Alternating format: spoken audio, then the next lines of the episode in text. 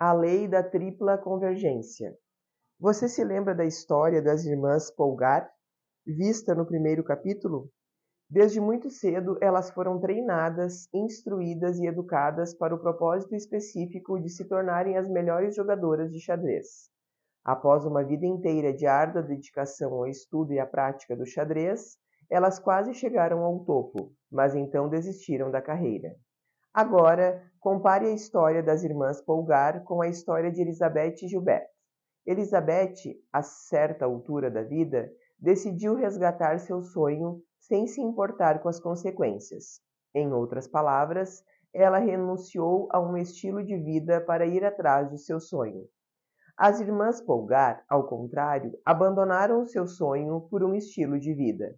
Em certo momento do caminho, elas chegaram à conclusão de que a vida é muito mais do que uma carreira, ou pelo menos do que a carreira que teriam no xadrez. Por que isso ocorre? A resposta está na maneira como foi construído seu propósito. Nesse capítulo, vamos analisar como as pessoas que têm sucesso e felicidade constroem o seu propósito. Partindo do vício da análise comparativa, vamos alimentar o hábito de usar o princípio da vantagem comparativa para construir nosso conceito Kelleher. Um bom começo é compreender a diferença entre a história de Elizabeth Gilbert e as histórias das irmãs Polgar. Todas tiveram um propósito definido e seguiram um longo caminho para concretizá-lo, mas no final, como vimos, os resultados, os resultados foram muito distintos. Onde está o erro das irmãs Polgar? A resposta está no núcleo central, de seu propósito. Para construir um conceito Kelleher que reflita o núcleo das nossas habilidades, precisamos encontrar o ponto de convergência de três respostas. 1. Um, qual é o seu talento? 2. Qual é sua paixão? 3. Como você transformará isso em renda? A convergência desses três fatores talento, paixão e renda, representa a lei da tripla convergência. O cumprimento dessa lei na hora de definir o propósito fará toda a diferença. É ela que distingue as histórias de Elizabeth Gilbert e das irmãs Polgar. Elizabeth construiu seu propósito a partir de uma compreensão pessoal desses três fatores. Ela descobriu, por meio de reflexão profunda, o ponto exato em que talento, paixão e renda se encontraram. As irmãs Polgar tiveram seu propósito estabelecido pelo pai, Laszlo. E de onde ele tirou esse propósito? Apenas da ideia de que o xadrez era uma prática adequada para realizar sua experiência. O erro de Laszlo, portanto, foi ignorar a individualidade das filhas na elaboração do conceito Kelleher. A técnica prática excessiva, somada aos estímulos obtidos quando alguém se torna excelente em algum esporte, transformaram as irmãs em grandes jogadoras, mas a falta de um ou mais fatores que compõem a lei, a lei da tripla convergência as fez desistir. A lei da tripla convergência: paixão, talento e estímulo. Explorar o melhor que está em nós é uma tendência lógica, mas temos dificuldades para entender de forma exata e clara onde está nosso potencial. Sem essa compreensão, nós nos sentimos inseguros e falta-nos a autoconfiança de que somos capazes, de que possuímos as habilidades necessárias. Respondendo a essas três perguntas com seriedade, descobriremos nosso potencial e, em, e, consequentemente, que compreenda a lei da tripla convergência e invista tempo e recursos em desenvolver seu talento, atingirá resultados excepcionais. Chegar ao ponto de convergência entre talento, paixão e renda, porém, pode não ser tão simples. É preciso ter clareza de que não é o desejo, a meta, a estratégia ou a intenção de alcançar determinado propósito que o fará ter êxito. Esse propósito deve ser o resultado de uma compreensão clara da lei da tripla convergência, o ponto exato onde os três fatores da lei convergem. Para facilitar essa tarefa, vamos analisar com mais detalhes cada um desses fatores. 1. Um, talento. Muitas vezes, por praticarmos algo durante anos, criamos certa competência para essa tarefa e confundimos com talento. Descobrir qual é nosso talento vai muito além daquilo no qual nos sentimos competentes. Essa competência pode ser resultado da prática. Imagine, por exemplo, que após longos anos de estudos em matemática, você se torne muito bem com cálculos. Isso significa que seu talento está na matemática? Não necessariamente. Você pode ter uma inclinação para o cálculo e a prática pode tê-lo tornado muito bom. Mas seu talento está realmente aí? Você passa horas e horas fazendo cálculos por uma pura vontade impulsiva? Muitas vezes, iludidos pela armadilha da competência, seguimos carreiras em que alcançamos certo limite mas nunca obteremos maestria se faltar o talento. Pense outra vez na história das irmãs Polgar. Elas são um exemplo prático. O que aconteceu com elas? Tornaram-se especialistas em xadrez. Conquistaram uma posição razoável. Mas nunca realizaram o seu sonho de vencer um campeonato mundial. Pior, desistiram da profissão argumentando que havia coisas mais importantes na vida. Claro que sim. Havia um talento que precisava ser desenvolvido. Lembre-se de que talento é aquela aptidão natural que o permite exercer determinada atividade, difícil para os outros, com tremenda naturalidade, sem limite de tempo. Por isso, o talento é o impulso natural da evolução da vida palpitando em nós. 2. Paixão. Você conhece alguma pessoa que parece ter um motor interno que o move? Alguém que simplesmente avança pela vida, que define um objetivo e parece se divertir enquanto age para atingi-lo? Que possui uma energia contagiante? Essa pessoa, além de talento, tem paixão pelo que faz. Talento é o que define sentir-se realizado ou não. A questão do trabalho feito com talento é que ele flui naturalmente. Porém, dentro do campo do seu talento, existe algo pelo qual você sente um interesse irresistível, algo que é uma paixão. Escrever é um talento. Existem, porém, inúmeras formas de aplicar esse talento. Você pode ser jornalista, publicitário ou escritor. E mesmo dentro desses campos, existem inúmeras opções. Para responder a, seguinte, a segunda questão da lei da tripla convergência, você precisa descobrir entre essas opções aquela pela qual você possui verdadeira paixão. Há uma forma muito simples de saber se você está atuando no campo onde está sua paixão. Se você perde a noção do tempo enquanto trabalha, se não vê problema em chegar cedo ao trabalho e sair tarde, então você tem prazer no que faz. E o prazer é o fruto da paixão. O escritor John Irving confessou certa vez que escrevia 12 horas diárias durante inúmeros dias consecutivos. Questionado sobre o que o fazia trabalhar por tanto tempo, ele disse: O fator implícito é o amor. A razão pela qual consigo trabalhar tanto é que escrever não parece ser um trabalho para mim, disse Irving. Além de talento, tinha amor ou paixão pelo seu trabalho. Pessoas que são apaixonadas pelo que fazem perseguem suas prioridades constantemente. Elas procuram com extrema tenacidade as coisas necessárias para atingir os seus objetivos e, assim que as encontram imediatamente, as enfrentam e as dominam, seguindo adiante. Porém, é preciso ter cuidado. A resposta à segunda questão não está naquilo que estimula sua paixão, mas naquilo pelo qual você é tão apaixonado que o faria sem nenhuma outra recompensa a não ser o simples prazer de fazê-lo.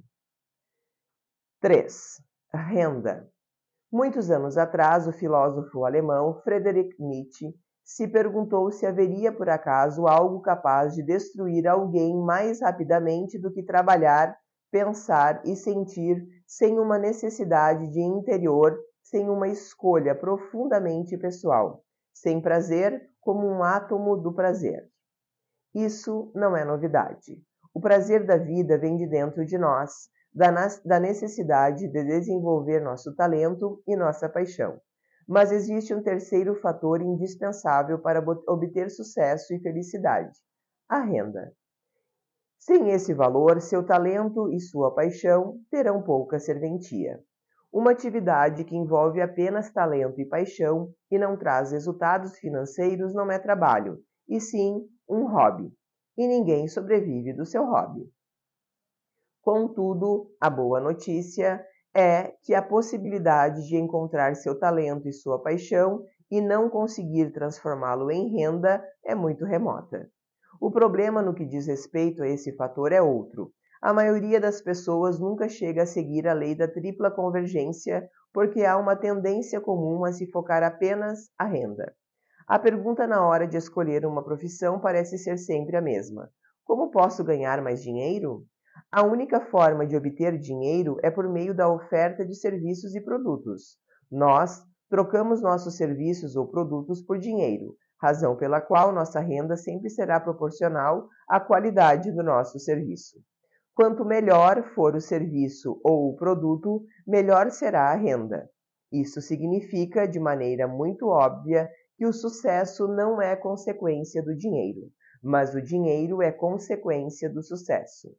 Primeiro precisamos alcançar o sucesso para depois, como consequência, obter o dinheiro. Se você voltar ao capítulo anterior e analisar o propósito de Paulo Coelho de, de, de Gisele Bündchen ou de Elizabeth Gilbert, verá que nenhum teve como foco determinado a soma de dinheiro, mas o desenvolvimento de seus respectivos potenciais.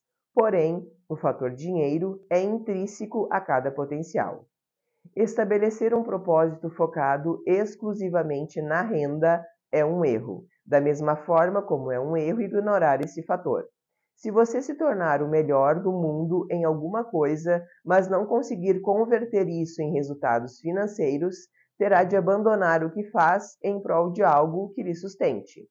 Por isso, ao criar seu conceito Kelleher, você precisa levar em conta esse fator. Não se permita ser enganado por um discurso contrário a essa ideia.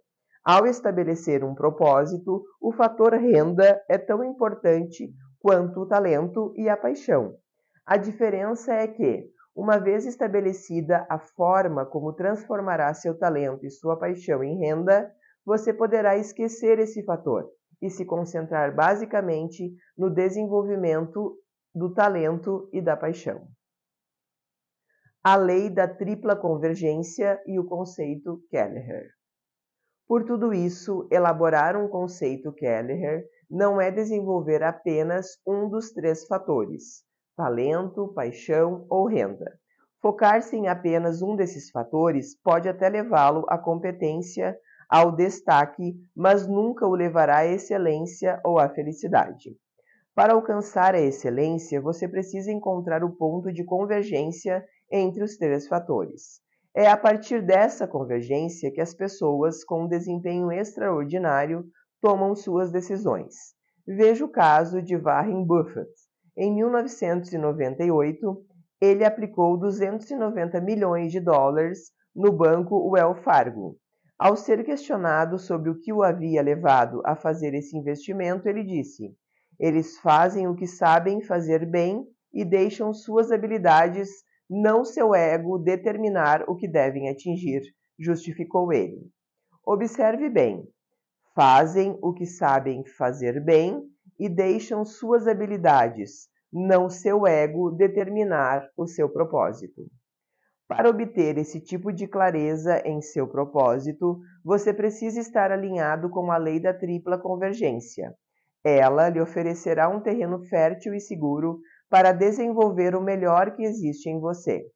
Esse propósito, porém, não pode ser a ambição de ser melhor que os outros, mas de ser o melhor que você pode ser.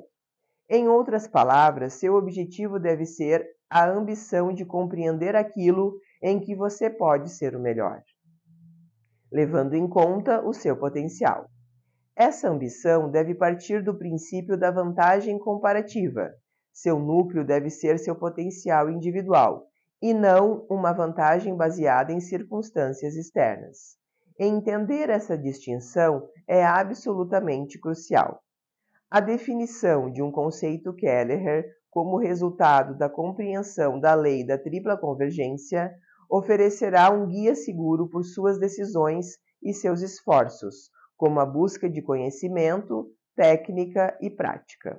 A ideia é muito simples. Observe Gisele Bündchen e, e seu conceito de ser a melhor top, mundo, melhor top model do mundo. Elizabeth Gilbert e seu conceito de publicar alguma coisa, qualquer coisa, antes de morrer. E Paulo Coelho com o seu conceito de ser um escritor mais lido no mundo inteiro. O que eles têm em comum? Todos compuseram uma ideia simples e cristalina do que queriam, estabelecida sobre talento, paixão e renda, e usaram-na como conceito para as decisões em suas respectivas vidas. Essa atitude trouxe resultados impressionantes. Reveja os questionamentos de Elizabeth Gilbert, exposto ao início deste capítulo. Ao questionar seu propósito sem medo das respostas, Gilbert combinou e preencheu vários aspectos importantes de sua personalidade, mantendo foco no seu propósito enquanto expandia suas fontes de significado. A mesma coisa aconteceu com Gisele. No início de sua carreira, sua beleza não se adequava ao que estava em evidência no mundo da moda. Gisele tem um corpo delineado, cheio de curvas, com seios mais fartos. Seu andar é cheio de ginga e sensualidade, o que é o contrário do que se exigia na época, quando as modelos eram quase esqueléticas e o corpo exigido para desfilar era reto, sem curvas e com seios pequenos. Imagine se ela tivesse mudado seu objetivo com base nas circunstâncias externas? Gisele manteve sua originalidade e não tentou se adaptar à moda. Ela apenas manteve seu estilo e, por mais incrível que possa parecer, conseguiu fazer com que a moda adotasse esse estilo. Encontre sua singularidade. Lembre-se, o fato de fazermos algo há anos não significa necessariamente que essa é a nossa habilidade. E é impossível atingir a excelência se o que fazemos não representa o núcleo de nossas habilidades. Da mesma forma, uma oportunidade única na vida não tem importância alguma se não estiver alinhada com o nosso propósito. Mas, nós sempre temos certa suspeita em relação a esse tipo de afirmação. Temos medo de perder uma chance e não termos outra. Dizer não para grandes oportunidades exige uma tremenda disciplina, mas sem essa disciplina, corremos um risco muito grande de andar em círculos. Um caminho para entender esse processo é estudar um pouco mais fundo a história de algumas empresas. Observe, por exemplo, o resultado de uma análise das empresas Walmart, Target e Sears, três gigantes americanas do setor de vendas e varejo. Clientes, empregados, investidores e qualquer pessoa tem uma ideia clara sobre o que a Walmart, a Target tem a oferecer. O conceito da Walmart é disponibilizar aos consumidores um vasto sortimento de produtos de boa qualidade com o menor preço possível. A estratégia para viabilizar essa meta é reduzir ao máximo a diferença de custo entre o fornecedor e o consumidor e repassar essa economia ao cliente e a um preço final mais baixo. Após começar com uma única loja, a Walmart está chegando a cerca de 6 mil lojas espalhadas pelo mundo. O conceito da Target é diferente. Suas lojas possuem uma aparência um pouco melhor, a atenção com os consumidores também é um pouco melhor e os produtos oferecidos têm mais qualidade. Mesmo que seus preços não sejam tão baixos, são bastante acessíveis se considerarmos o fator custo-benefício. As duas empresas desenvolveram um conceito baseado no seu potencial e deixam claro a qualquer cliente qual é esse potencial. A Sears, em contrapartida, desenvolveu seu propósito a partir da observação de fatores externos. Décadas atrás, as pessoas sabiam exatamente o que a Sears tinha a oferecer. Para o cliente estava claro quem eram os seus concorrentes e quais eram as vantagens e desvantagens que a empresa oferecia em relação a esses concorrentes. Mas, com o passar dos anos, a posição da Sears foi se tornando cada vez mais confusa, até seu conceito interno se perder completamente. O problema logo afetou seus clientes, deixando-os igualmente confusos sobre o motivo que os levaria a uma loja Sears, em vez de irem às concorrentes. Como resultado, a Sears passou a perder clientes. Quando os consumidores começam a trocar a Sears por outras lojas, a empresa desnorteada iniciou uma série de mudanças. Na década de 1980, entrou no setor de serviços financeiros. Na década de 90, deixou os serviços financeiros e focou-se mais no setor de vestuário. Em seguida, desviou-se mais uma vez para o setor de ferramentas. Então, fechou suas lojas em shopping para abrir lojas tudo em um, e depois criou lojas separadas para os setores de móveis e ferramentas pesadas.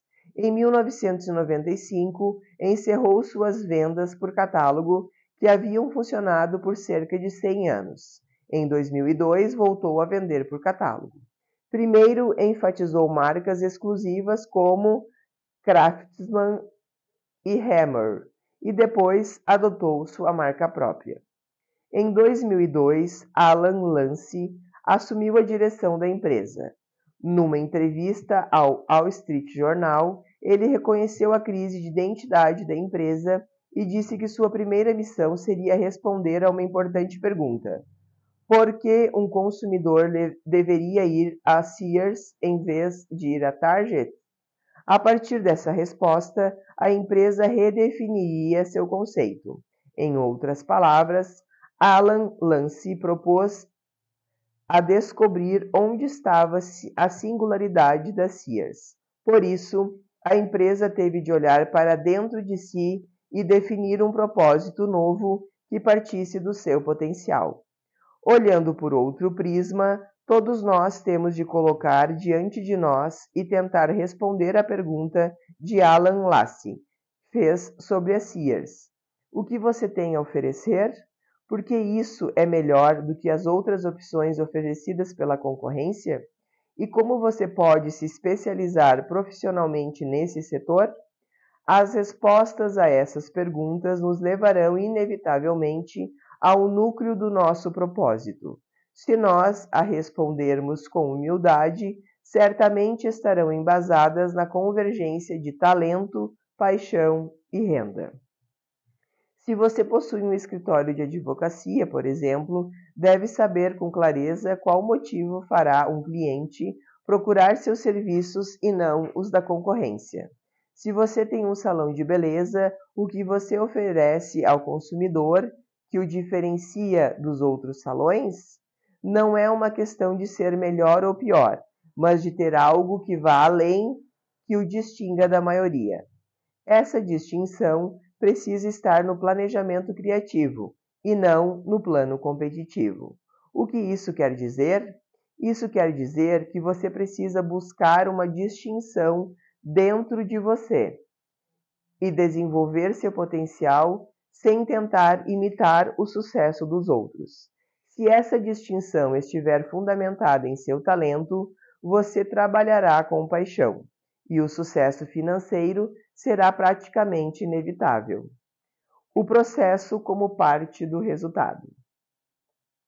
Avançar na lei da tripla convergência, porém, pode ser um processo demorado. Talvez poucos exemplos evidenciem mais a lentidão desse processo do que a trajetória da própria Gisele Bündchen. Observe a carreira dela. Primeiro, ela venceu a etapa de um concurso em Porto Alegre. Depois, ficou em segundo lugar na etapa nacional em São Paulo, o que a levou para a final do concurso em Ibiza, na Espanha, onde ficou entre as dez primeiras do mundo. Mas e aí? Tudo o que ela tinha a essa altura era uma suspeita de seu talento. Os resultados excelentes que obteve nesses concursos deram a ela fortes indícios de que atuar como modelo era uma das suas habilidades. Ela teve essas primeiras constatações em outubro de 1994, mas a revelação mais significativa só aconteceu em 1998, quatro anos depois, quando venceu o prêmio Plato Ervas Fashion de melhor modelo. Durante esses quatro anos, houve muito trabalho e pouco reconhecimento. Ela foi muito recusada, demorou a emplacar, contou Mônica Monteiro, ex-agente da modelo. O que isso nos diz? Gisele não nasceu sendo a melhor top model do mundo. Ela se tornou a melhor top model do mundo. Mônica conta que no início da carreira, Gisele não tinha a aparência perfeita para o mercado em voga. Ela rebolava e mexia os ombros, disse ela. Tentei corrigir essa mania porque era uma época em que todas as garotas obedeciam à regra de andar sem rebolar. Mas, por mais que tentasse, ela não conseguia, confessou Mônica. Gisele apareceu numa capa internacional pela primeira vez em março de 1998. A partir de então, sua aparência começou a roubar o espaço dado ao estilo anoréxico que estava em alta na época. A mudança definitiva veio um ano depois, em 1999, quando ela emplacou de uma só vez todas as capas e os editoriais mais importantes do mundo da moda. Com isso, Gisele desbancou de vez o visual antigo e impôs o estilo Bintin. Porém, já se iam cinco anos de muito trabalho. Perceba que entre 94 e 98, Gisele obteve poucos resultados públicos. Um ano depois, ela conquistou o mundo. É importante perceber que ao longo desse processo, Gisele não concentrou seus esforços em se adaptar ao mundo da moda. Ela não competia com ninguém. O que ela fez foi desenvolver o melhor que tinha dentro de si, e o mundo da moda se adaptou a ela. Síntese. Até agora falamos sobre conceitos indispensáveis para conquistar o sucesso e felicidade na vida. Vimos como pessoas bem-sucedidas descobriram o seu talento, investiram nele e desenvolveram uma visão clara sobre o que queriam e, acima de tudo, sobre quem elas são. Por conhecerem a si próprias, elas têm consciência e clareza das suas convicções. Assim como Elizabeth Gilbert, elas encontraram seu propósito e buscam constantemente alinhar foco e propósito. Mas como isso funciona na prática? Leitura do livro O Óbvio que Ignoramos, de Jacob Petri. Capítulo 3 A Lei da Tripla Convergência. Por que tantas pessoas bem-sucedidas estão insatisfeitas e infelizes? Descubra como ter sucesso e felicidade ao mesmo tempo.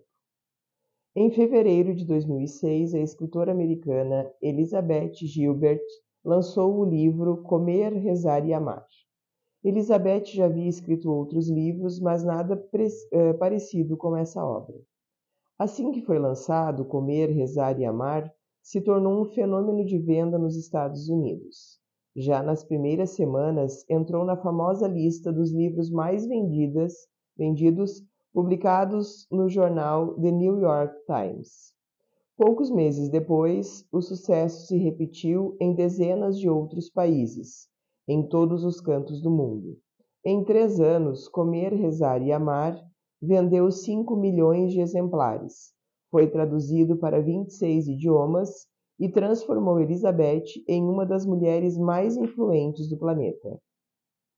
Elizabeth é bonita, é alta, magra, loira, com intensos olhos azuis e um sorriso largo e simpático.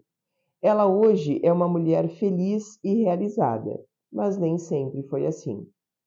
Aos 32 anos, Elizabeth parecia ter a vida encaminhada.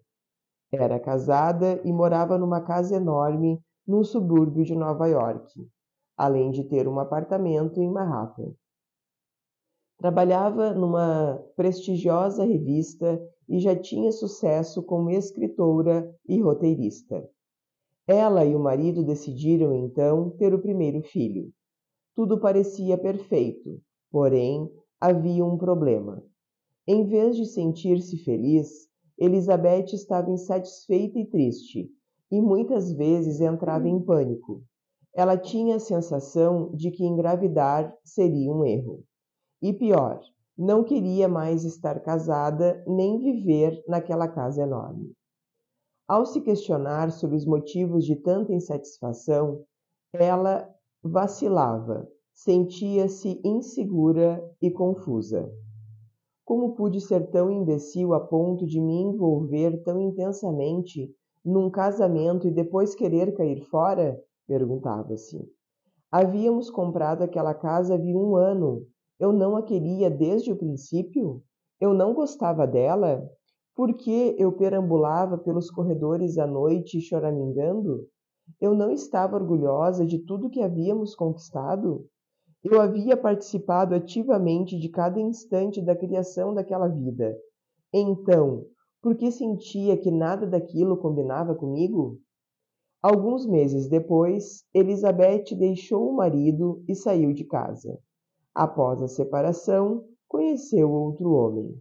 Eles se apaixonaram. O relacionamento parecia ter dado uma nova energia à sua vida, mas a relação não passou de um fogo de palha que se consumiu nos meses seguintes. Outra vez, o desespero tomou conta dela. Quando percebeu que o problema na verdade era ela e não o mundo à sua volta, Elizabeth sentiu que a mudança precisava partir de dentro dela.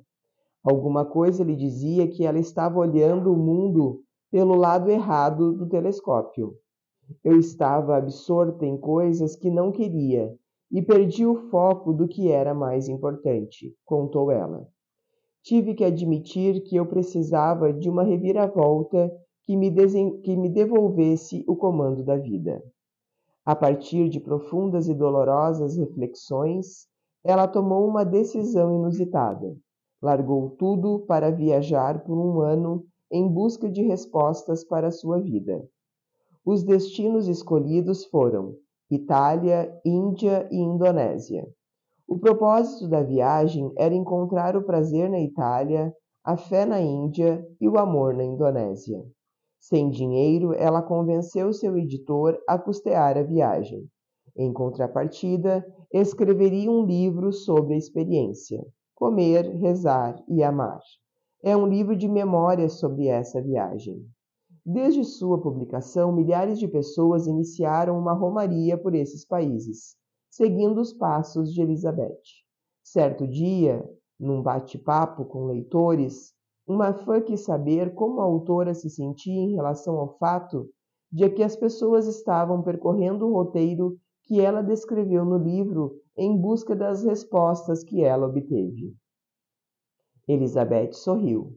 Seus lábios finos insinuaram um movimento que foi logo interrompido por outra ideia que se interpôs. Ela se deteve por um instante. Depois respondeu: Recebo inúmeros e-mails pedindo informações sobre o roteiro que fiz enquanto escrevia o livro. Pessoas dizem que conseguiram encontrar quase todas as pizzarias italianas que descrevo no livro e pedem informações precisas sobre os lugares em que estive, na Índia e na Indonésia. Ok, tudo isso é excelente e inspirador. Mas a chave da questão não é seguir os passos da minha viagem, ir aos lugares onde eu fui. O ponto crucial é que as pessoas, assim como eu, fazem a si mesmas as perguntas que as levarão à sua jornada, refletiu ela. Em seguida, ela explicou que durante meses andou às voltas com uma série de perguntas que levou às suas decisões. O que eu realmente quero? Por que estou infeliz? O que de fato mudaria minha vida? Por que estou onde estou? Para onde estou indo? O que estou fazendo com a minha vida maravilhosa que me foi dada? explicou ela. As respostas não vieram a Elizabeth num relâmpago. Foram quatro meses de sofrimento, desespero e muitas vezes de uma intensa solidão, em que eu me perguntava constantemente se eu pudesse fazer alguma coisa, qualquer coisa que me fizesse feliz, o que seria? Eu me estimulava a não limitar minha resposta à suposta realidade que eu vivia. Tudo o que Elizabeth queria era descobrir o que era preciso para que se sentisse realizado e feliz. Primeiro eu queria essa resposta. Depois pensaria num jeito de torná-la uma realidade. E isso fez com que eu optasse por essa viagem, disse ela. Em seguida, conclui: Eu acho que todos somos chamados a responder a essas perguntas em determinado momento de nossas vidas. Qual é a missão que nos trouxe aqui e o que está nos impedindo de realizá-la? Aos 15 anos, Elizabeth havia definido que seria uma escritora. Aos 30 anos, ela percebeu que seu estilo de vida a estava desviando desse sonho e se deu conta de que se encontrava numa encruzilhada, seguindo num trote improvisado a partir do que via à sua volta e ignorando seu desejo mais profundo. Muitas vezes vivemos assim a vida inteira. Com medo das respostas, evitamos perguntas. Esse medo limita-nos, aprisiona-nos a definições irreais que marcaram nossa insatisfação, mas que não nos satisfazem. Insatisfeitos, arrastamos essa carga falsa conosco por todo lugar. Em outras palavras, relutamos em nos desfazer das coisas que conquistamos ao longo do tempo. Uma casa grande, o sonho de ter um filho em determinado ano, um cônjuge, uma carreira que iniciamos. Temos medo de enfrentar o novo. Enquanto vivermos num mundo de suposições e análises externas, não poderemos chegar a respostas efetivas. Nossa incerteza sobre nós limita nossa curiosidade acerca do que podemos fazer. Por isso, a solução dos nossos problemas deve partir de dentro de nós. A história de Elizabeth é interessante, porque traz um exemplo prático do que vivemos nos dois primeiros capítulos desse livro. Ou seja, quando ela seguia o controle das pessoas à sua volta, sentia-se insatisfeita e decepcionada e sua vida parecia ter perdido sentido. Mas quando se voltou para a busca do seu desejo interior, houve uma mudança profunda que deu um sentido novo à sua vida. Além disso, Elizabeth nos dá pistas claras sobre como conduzir essa busca interior. O objetivo deste capítulo é descobrir como construir um propósito que esteja alinhado com quem realmente somos. A teoria de David Ricardo. No início do século XIX, o economista inglês David Ricardo desenvolveu a base de uma teoria de livre comércio entre as nações, fundamentada na ideia de que há uma única maneira de todos os países se beneficiarem em transações comerciais. Qual é essa maneira? Que cada país se especialize no produto em que detém maior vantagem em comparação aos outros. Como exemplo, David Ricardo afirmou que é possível produzir vinho e tecidos com menos trabalho em Portugal do que na Inglaterra. No entanto, o custo relativo da produção de tecidos na Inglaterra é menor do que em Portugal.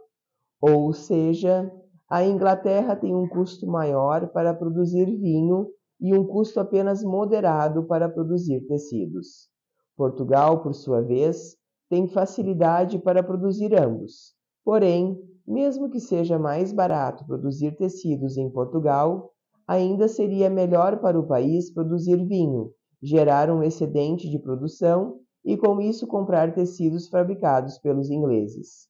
Nesse caso, disse David Ricardo, a Inglaterra se beneficiaria desse comércio, pois seu custo para a produção de tecidos permaneceria o mesmo, mas obteria vinho a custos menores do que a produzisse. Portugal também se beneficiaria da especialização em vinho e obteria ganhos de comércio.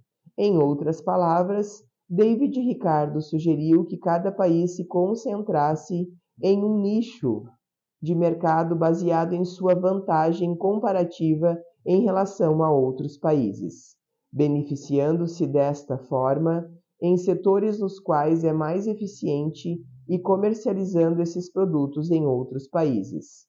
David Ricardo chamou essa teoria de princípio da vantagem comparativa. Faça uma ginástica mental e traga esse conceito para a sua realidade individual. Imagine um mundo onde cada pessoa tivesse a oportunidade plena de desenvolver seu talento ao máximo.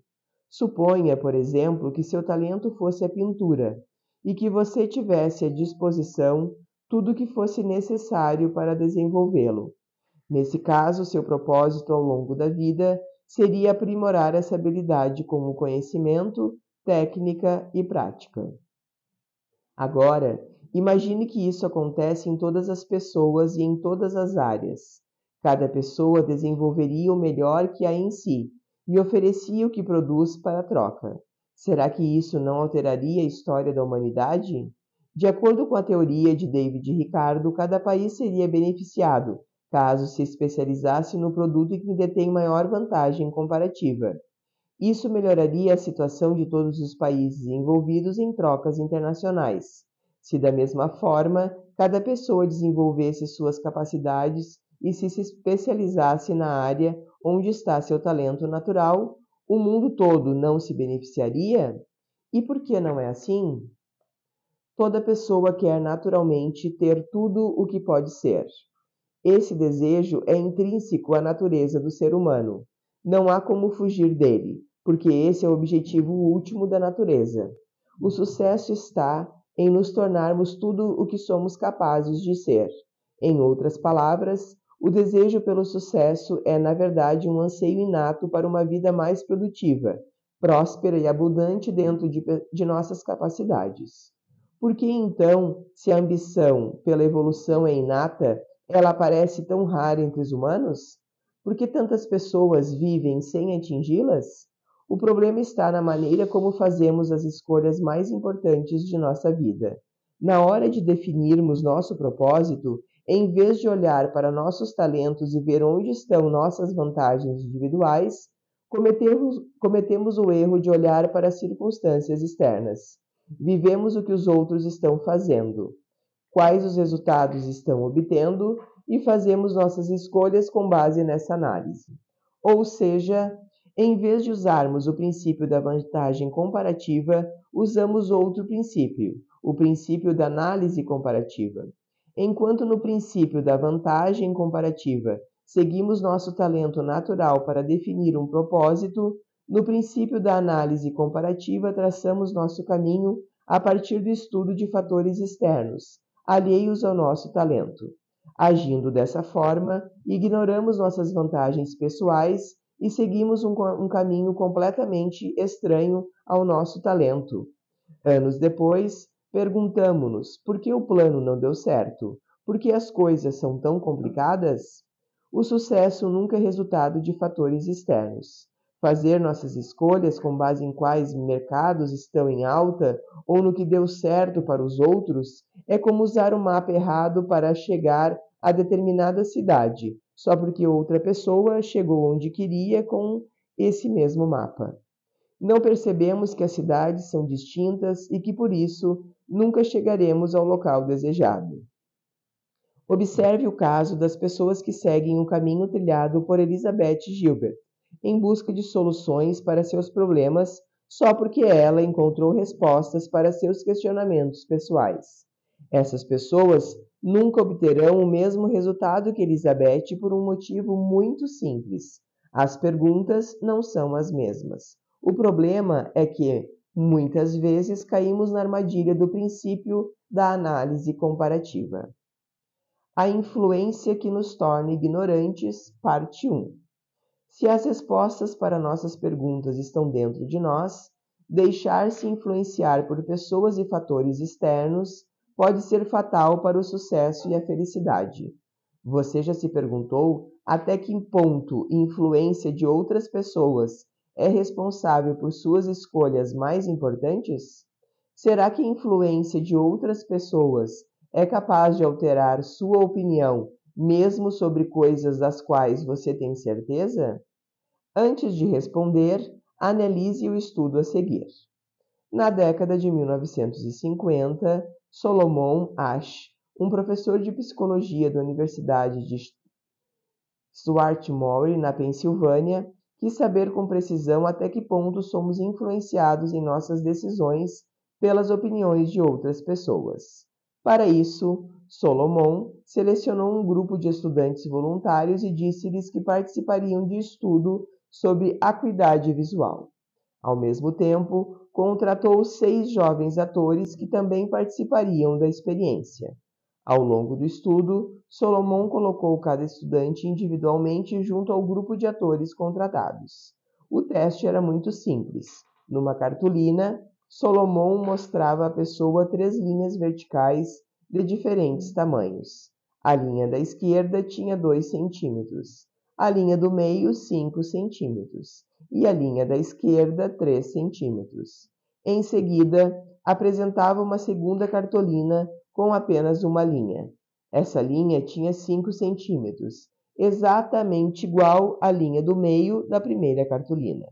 Solomon solicitava aos alunos que dissessem em voz alta qual das três linhas anteriores era mais próxima em tamanho da quarta linha.